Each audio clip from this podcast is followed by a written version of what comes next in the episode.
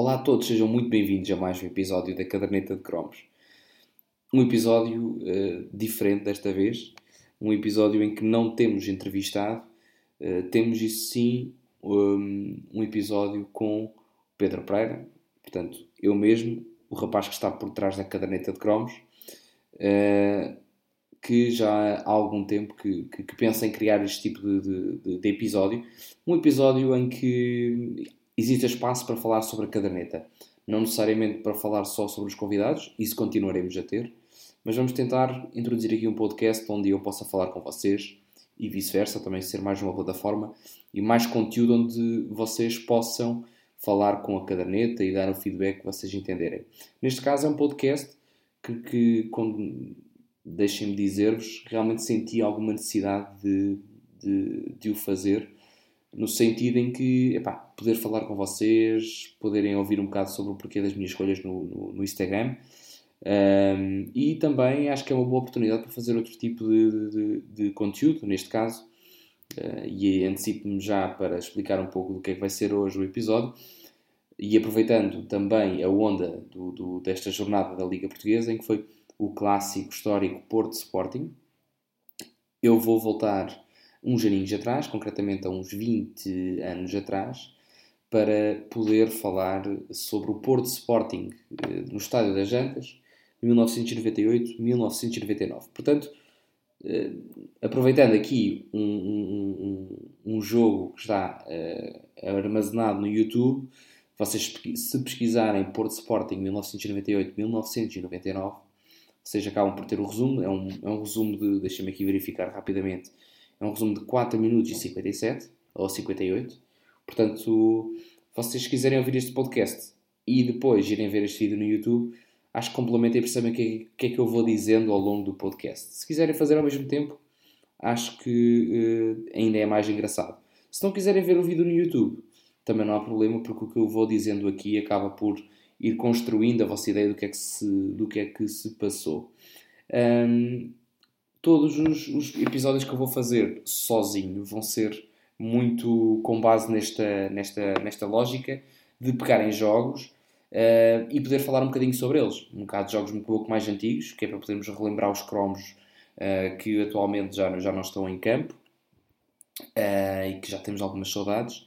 E portanto, alguns jogos que possam fazer sentido em determinada altura, vamos tentar relembrar alguns jogos. Neste caso, no Porto Sporting, podíamos ir buscar muitos. Temos, temos vários casos de grandes jogos entre estas duas grandes equipas, mas pareceu-me sensato ir buscar este 1998-1999.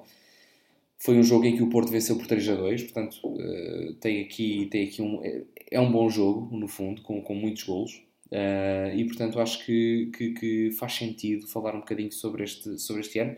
Foi um ano também em que o Porto se tornou pentacampeão, um, e já vamos ver, mas é um, é um, é, são, são duas equipas cheias de bons cromos e é isso mesmo que vamos falar. Portanto, deixo já aqui o rap para vocês.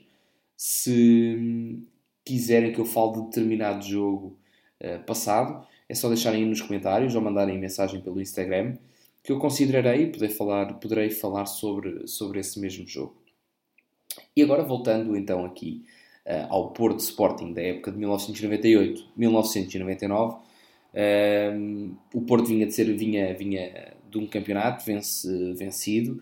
Uh, foi uma época, e falando um pouco sobre a época 98-99, uh, foi uma época em que o Porto volta a vencer, portanto torna-se pentacampeão. Uh, o Sporting, se, se não me engano, ficou em quarto lugar, atrás do Boa Vista e do Benfica. Um, e portanto, em quinto lugar fica uma equipa uh, também uh, que normalmente não, não, não, não, está nestas, nestas posições, o Vitória de Setúbal, pá, que tinha uma equipa fantástica. E, e, se pesquisarem pela equipa de 1988 1999, epá, vão, vão perceber que, que era uma equipa de facto que tinha tudo para brilhar. É, era uma altura em que, que o Marco Tavares tinha uma grande concorrência na baliza, mas com, com 22 anos, ou 23 anos, se não me engano, um, conseguiu, conseguiu agarrar a baliza, o que não é fácil para um, para um, para um miúdo daquela idade. Ele, se não me engano, é o terceiro o jogador mais utilizado daquela época. Um, epá, mas tínhamos Chiquinho Conde, por exemplo, esse grande do, do, futebol português, faz 16 gols, é um elemento muito importante na época do Setúbal. Temos o Hélio, o atual treinador da, da, das seleções das camadas jovens de Portugal e um histórico do, do, do Vitória de Setúbal. Ele que, curiosamente, é daqueles jogadores que, que, fez toda a carreira num só clube, no Vitória de Setúbal. Temos o Pedro Henriques também, lateral esquerdo, que atualmente é comentador na, na Sport TV. Temos o, o Frechot, não é? que entretanto depois faz, acaba por brilhar e acaba por ir à seleção, uh, acaba por brilhar pelo, pelo, pelo Boa Vista. Uh, temos o Tonhito, portanto o Tonhito que depois vai para o Sporting. E temos um jogador que eu quero deixar para o último, pelo simples facto de ainda jogar futebol. Portanto, é o Mário Loja, que depois vai para o Boa Vista e também brilha lá no Boa Vista, mas ele atualmente joga no Comércio e Indústria, uma equipa da, da, da região de Setúbal, e portanto ele com 41, an 41 anos ainda anda lá dentro uh, dos campeonatos uh, oficiais, Epá, e portanto merece todo o nosso respeito. Uma pessoa que até aos 41 ainda abdica de muita coisa para poder abraçar o jogo. Um, e portanto, pá, deixar, deixar eh, aqui esta nota de destaque para o Setúbal, um, que realmente merece, merece, merece este destaque, porque foi uma época, uh, uma época histórica para, para o clube sadino. Um, depois passamos para, para, o Porto, para o Porto e para o Sporting, e, e o Porto que é recomendado pelo, pelo Fernando Santos, o, o senhor engenheiro, e o Sporting que era pelo croata Mirko Josic. O, o Josic que, curiosamente, treinou o Al Hilal, clube atualmente que o Jorge Jesus, depois de sair do Sporting, também foi espalhar o seu charme. Sobre as peças destes dois, destes dois plantéis, já vamos falar com mais detalhe, mas só para vos deixar com, com um apetite na boca, eh, na baliza do Porto estava Rui Correia, eh, depois jogou com Jorge Costa, Luísio Secretário, Doriva, Cheinho, Paulinho Santos, Zlatko Zaovic, Capucho, Drulovic e Mário Jardel. Do lado do Sporting, uh, tínhamos Tiago nas redes, o Saber, Marco Aurélio e Beto, Gabriel Heinz, Luís Vidigal, Delfim, Edmilson, Simão Sabrosa, Aldo Ducher e Peter Crepin. Portanto, uma equipa recheada com, com excelentes cromos. Já vamos falar um bocadinho sobre eles uh, ao longo do, do, da, da, da, conversa e do vídeo que vai desenrolando. Portanto, a, a, a, o que eu vou fazer é precisamente isto. Eu vou colocar play neste vídeo e vou parando a determinados segundos e vou-vos dizer os segundos que é para vocês também poderem ir uh, acompanhando um pouco daquilo que eu, uh, que eu vou mostrando. salientar que, e desde já deixem-me fazer já este, este reparo, temos aqui um jogador uh, que vai se tornar claramente o melhor jogador em campo e vocês no final vão entender o porquê, uh, porque realmente uh, ele desde o minuto 1, e se nós formos já para o, o segundo 2 do, do, para o primeiro lance do, do, do, do jogo, é Doriva quem cria logo o primeiro, o primeiro lance de perigo, com o remate fora da área. Não poderia ser de outra forma. Doriva tinha esta arma de destaque que era rematado de qualquer lado e era como se estivesse sempre a seta para cima quando, quando rematava e tinha um poder fantástico. Ou então, digamos que, não sei se vocês jogaram o FIFA World Cup 2002, o jogo para o computador e com certeza, com certeza também havia para a Playstation, em que determinados jogadores tinham, quando rematavam a Fever nova, lançavam uma chama. E Doriva era precisamente isso. Parecia que saía sempre ali um, meio que um, uma chama ou, ou algo do género quando o Doriva chutava. Deixar só aqui o reparo um, ao minuto, ao segundo 2 do, do, do, vídeo, que está no YouTube, aparecem logo uh, a claque leonina e o arame farpado no estádio das jantas. Portanto, temos que nos reportar para um estado uh, do futebol português e um, e um nível civilizacional ou cívico até dentro de, do, dos estádios uh, negativo. Portanto, as pessoas ainda tinham que ter este tipo de, de barreiras para que nada de mais grave acontecesse. Atualmente é muito raro nós apanharmos este tipo de estádios uh, no mundo do futebol, pelo menos naquele que é televisionado, mas reparemos que há 20 anos o que separava o, estádio, o campo, aliás, das bancadas era arame farpado pesado, não é? Para determinadas, uh, para, para, todo, para todo o estádio. No jogo era um estádio das jantas, como foi um jogo durante dezembro, portanto, naturalmente, frio, uh, não muito cheio, mas um estádio das jantas até um pouco tímido, uh, e que recebeu aqui o Sporting para, que vinha disputar os primeiros lugares do campeonato. A narração, portanto, a narração é do Rui Loura, do jornalista Rui Loura, que o faz de forma exemplar. Vamos para o primeiro lance do jogo, uh, em que é logo aos 5 segundos, em que Doriva, sem perder uh, tempo e sem pedir licença aos, aos companheiros nem à equipa adversária, num livre de ligeiramente descaído para, para a direita, remata, remata com, com imensa força para o lado de Tiago, que ainda acaba por o assustar. Portanto, três pessoas na barreira, o livre ligeiramente descaído, a meio, a meio do meio campo, e ele manda um, verdadeiro, uma verdadeira bujarda e ameaça logo o, o Tiago, que, que cedo teve que perceber que havia, que havia muito trabalho a fazer com aquele, com aquele brasileiro, com, com aquele médio defensivo uh, Doriva uh, brasileiro, que tinha vindo de, do Atlético Mineiro, o, o meu clube uh, do Brasil. Portanto, o Atlético Mineiro, clube de, da região de Minas Gerais, é o meu clube brasileiro, que até, curiosamente, Reinaldo, o grande nome do, do Atlético Mineiro, fez anos já há dois dias, se não me engano. E, e, deixar esse destaque de que o Porto foi buscar ao Atlético Mineiro de Oriva, uh, este jogador que depois se veio, veio aí para, para o futebol italiano. Uh, e que deixou a sua marca, claro, no, no Porto, ainda hoje, quem, quem fala, se falarmos de Oriva, ou já, já de Oriva, os adeptos portistas, uh, ainda se lembram, também porque o nome chamativo, mas também porque fez, teve o seu, o seu percurso e fez, chegou a fazer uh, coisas extremamente interessantes aqui no, no Futebol Clube do Porto.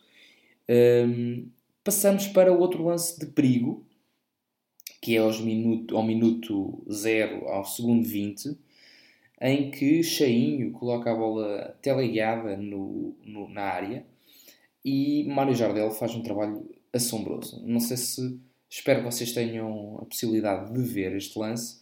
É uma bola que cai nas costas de Beto, uh, o Beto, o atual dirigente do, do, do, do, Sporting, um central do Sporting que teve cerca de 22 vezes para ir para o Real Madrid, mas nunca se chegou a concretizar esta transferência. Epá, isto era, isto era dramático, a, a, a, época de transferências para Beto, porque havia sempre o rumor do Real Madrid, eu acredito que aquilo não fosse fácil, uh, pelo menos nas primeiras quatro vezes em que disseram. Depois, a partir daí, eu acredito que ele tenha, tenha registado que era sempre mentira. De qualquer das formas, pá, uma bola colocada nas costas de Beto e Mário Jardel para com o peito, roda e de bicicleta remata, um remate fraco, é verdade, mas fica o registro de um movimento fantástico, onde muita coordenação é exigida, um, epá, e que define um bocadinho o Jardel, que é quando o, o, central se está a posicionar para cortar a bola, já ele está pronto para fazer o remate. Neste caso aqui, o remate de facto não sai bem, mas a facilidade com que ele se move dentro daquele, naquele corpo uh, gigantesco e, e, forte, não é? Uh, é, é notável ele já está a fazer o remate e Beta Costa está ainda a ver onde é que a bola foi parar.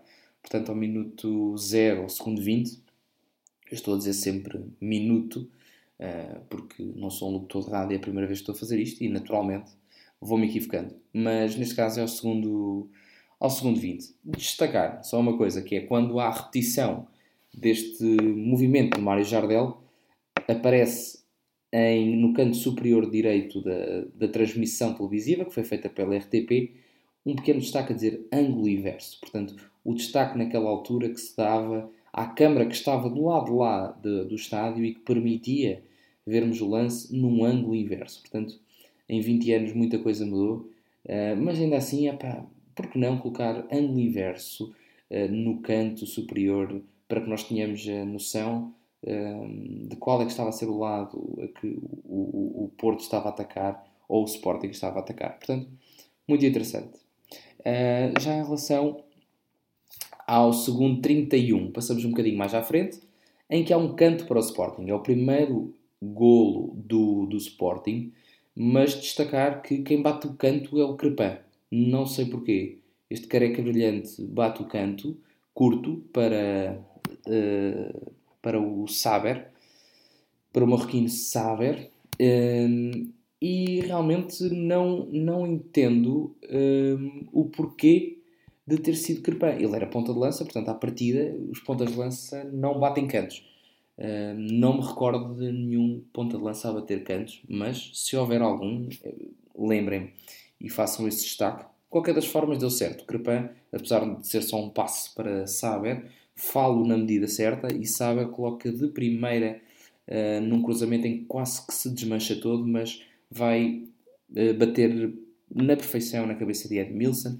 Edmilson, um brasileiro uh, que passou também pelo Futebol Clube do Porto, é um jogador de referência. Cada vez que tocou na bola neste jogo foi assobiado mas neste caso não, não perdoou.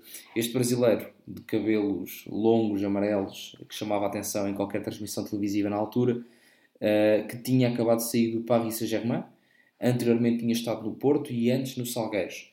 Portanto, um jogador que, que depois acaba por fazer um, uma boa prestação no, no Palmeiras, quando, quando para lá sai, mas depois acaba por ter algumas passagens mais tímidas, voltando a passar pelo, Porto, pelo por Portugal, desculpem, onde jogou pelo Portimonense, pelo clube de Portimão, isto em 2003, 2004, se não estou em erro. Portanto, 1-0 feito para o Sporting, em que muito mal fica na fotografia Rui Correia. Rui Correia, que eu, na minha opinião, sempre achei que ele fez a carreira toda em preparação para o futebol de praia. Portanto, ele era um guarda-redes muito baixo, pelo menos tenho essa percepção, deixem-me pesquisar para não incorrer em nenhum erro, mas neste caso, claramente, ele. Hum, ele cai muito mal eh, neste, neste lance. Ele tenta sair à cabeça de Edmilson, mas fica, fica muito, muito aquém. Eh, estou agora a verificar, ele tem 1,77m, que não é propriamente alto para um guarda-redes.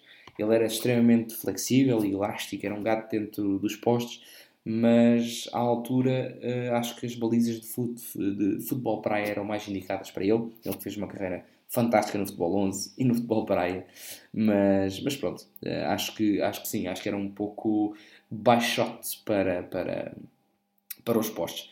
Atenção, que eu não estou a dizer que uh, jogadores e guarda-redes com altura uh, inferior não tenham espaço na baliza, não é isso. Têm a compensar muito com outras características e eu acredito que o Rui Correia sofreu um bocadinho por causa da altura. Uh, mas claramente que existem muitos e muitos casos de guarda-redes de guarda-redes baixos. Portanto, uh, feito 1 a 0 para o Sporting, e o Porto carregava. E carregava sempre da mesma forma que era o Doriva, sem pedir licença, rematava sempre com, com, com, com toda a tranquilidade com quem, com quem bate o pontapé de baliza. Doriva sempre a ameaçar, e Tiago tinha que perceber, e, e, e claramente percebeu que tinha ali muita coisa a fazer e que não se podia deixar o Doriva rematar até acho estranho Doriva ter feito tantos remates, sabendo que era uma arma tão, tão potente. Portanto, passamos agora para 1 minuto e 42 do vídeo, em que é um balão pelo, dado pelo Beto. A defesa do Porto tenta subir rapidamente e Saber com a passada uh, muito grande acaba por ganhar as costas da defesa e remata e o Porto tenta depois tirar a bola e é aqui que eu quero deixar este destaque o corte tão pouco ortodoxo de Jorge Costa. Aquilo nem o infantil faria, o que é muito estranho. Não tinha mesmo esta percepção de, de Jorge Costa fazer. pá, poder incorrer num erro destes. O Jorge Costa que é aquele gajo quanto menos facilitar, melhor. E, portanto, a bola meio ali a saltar, meio morta, e ele dá uma joelhada na bola dentro da pequena área, praticamente. O que não é eh, de todo a melhor forma de tirar aquela bola, nem que tivesse que meter para canto, ou tirar de cabeça, ou qualquer coisa tudo menos joelho. E portanto Jorge Costa facilitou, depois entretanto a bola acaba por sair e mais um canto para o Sporting. Portanto, só deixar aqui esta nota, Jorge Costa, tenho a certeza que depois entretanto evoluíste epá, e percebeste que não podes fazer uma coisinha daquele género. Depois vem o gol do Porto, que vamos, passamos para 1 minuto e 56, um lance em que Doriva está a controlar a bola uh, e levar a bola hum, para a lateral, portanto ele está na zona central do campo, mas está a ir para a lateral, em direção à linha, e Delfim acho que lhe toca com uma unha na orelha e Doriva queixa-se da cara. Um pouco a fazer lembrar o lance de, desta, desta semana do, entre o Porto e o Sporting, em que Herrera está com a bola a tentar proteger e coloca um braço um pouco mais para trás. Pelos vistos, toca também com uma unha no queixo de Bruno Fernandes e é assinalada falta ao Héctor Herrera no meio campo, uma coisa incompreensível. E neste caso é exatamente a mesma coisa, uma falta inexistente em que Doriva se queixa de uma mão supostamente na cara, mas deu-lhe jeito. Uh, e foi o, um livre frontal para a baliza do, do, do, Sporting. E curioso neste lance, vocês atentarem ao minuto 58, permite-vos ver uma dança sincronizada de todos os jogadores do Sporting, em que assim que, que o árbitro apita, todos os jogadores que estão na imagem, acho que menos um, acho que foi o Simão Sabrosa que não o fez, mas todos os outros levantam os braços, gesticulam em protesto com este lance. Pá, ou era treino, ou era de facto, um, ou era de facto alguma contestação por esta falta que não existe e, e tinham eles muita razão. E portanto, epá, temos um, um livro em que há aqui a destacar um aspecto em que Zaovic vai simular que vai chutar a bola. E aqui, este ponto, eu, eu gostava de lançar a discussão.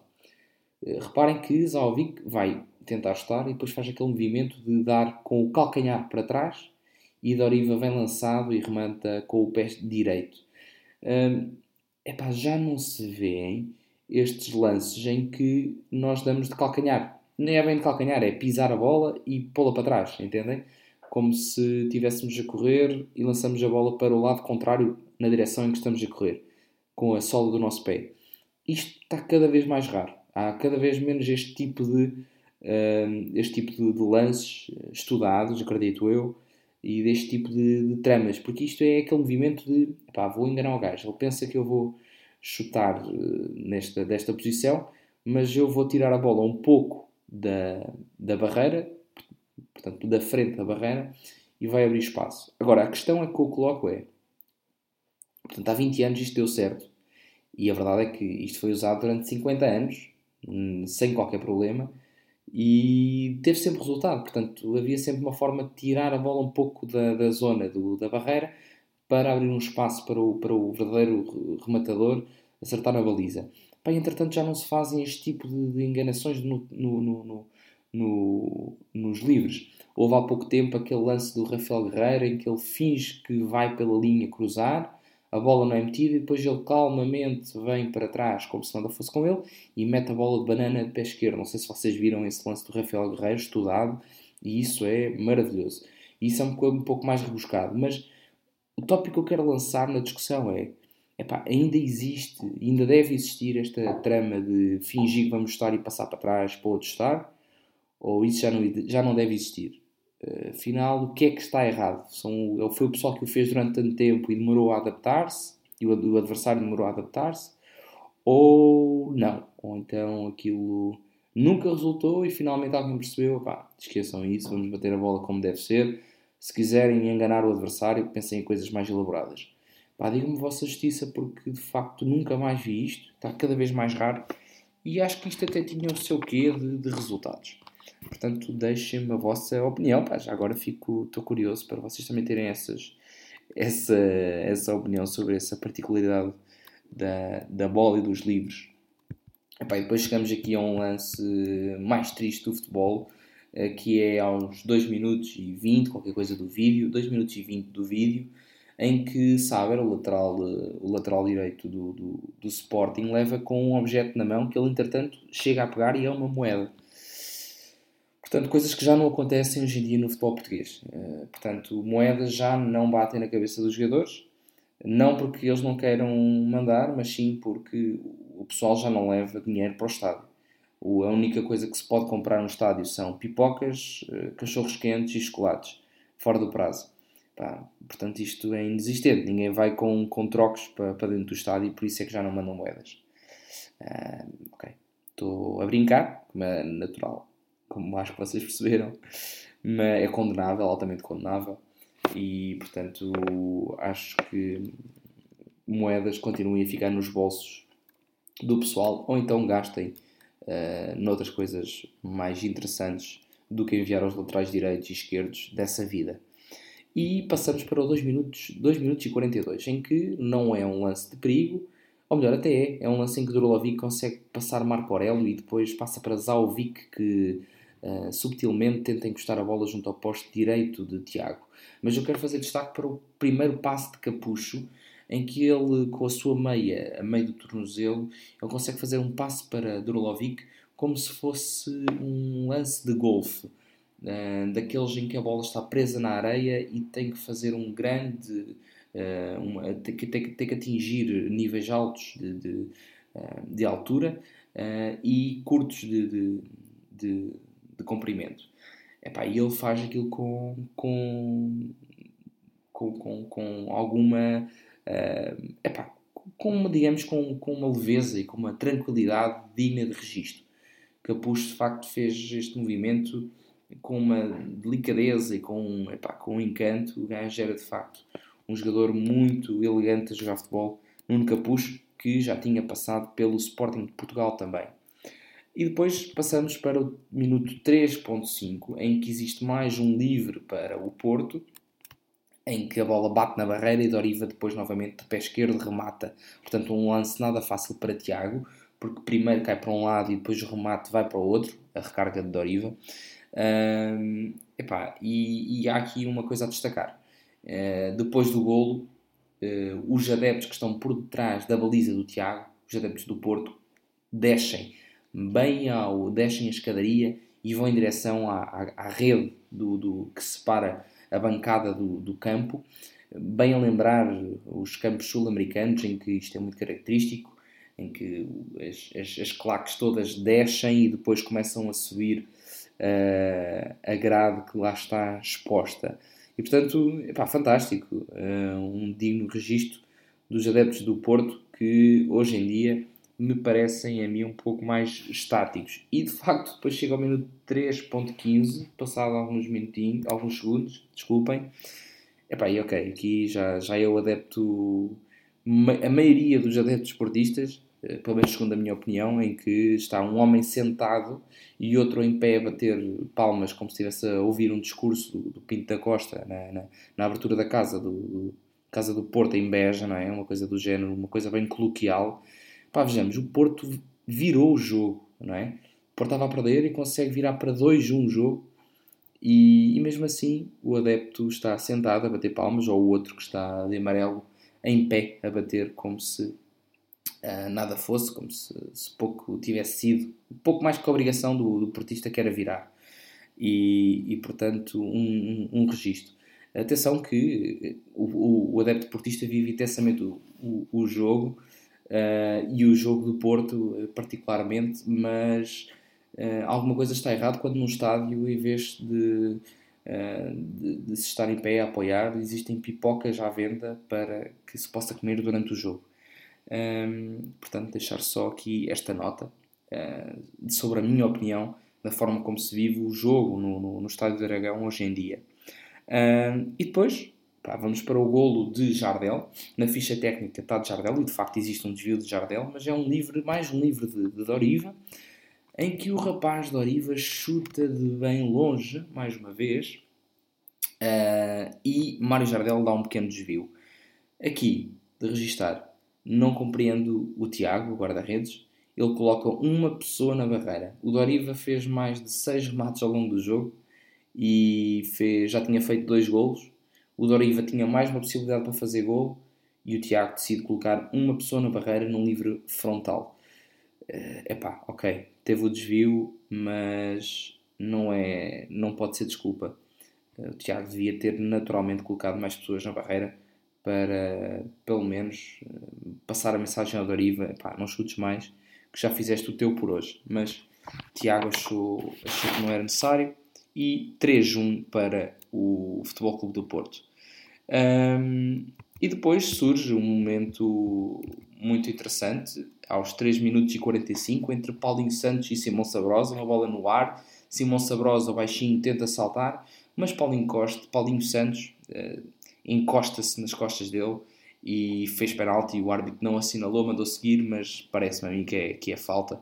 Mas de registrar apenas o espírito uh, de Paulinho Santos, um jogador que que, que, nunca, que sempre foi fiel a ele mesmo, um seguidor da caderneta e desde já um abraço para ele, não sei se ele vai ouvir isto, mas realmente era um jogador que não virava a cara à luta. Já Simão Sabrosa também, um, um jogador que estava a explodir naquela altura no, no Sporting Clube de, de Portugal. Um, e entretanto passamos para o golo de, do, do Sporting, aos 3 minutos e 53.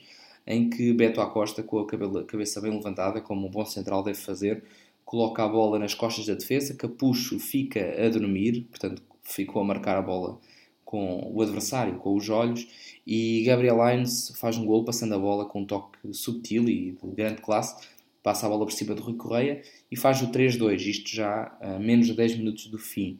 De registar que, sim, é o Gabriel Hines, aquele que passou pelo Real Madrid, pelo Manchester United, pelo Olympique Lyonnais, portanto, uh, se não me engano, Olympique Lyonnais.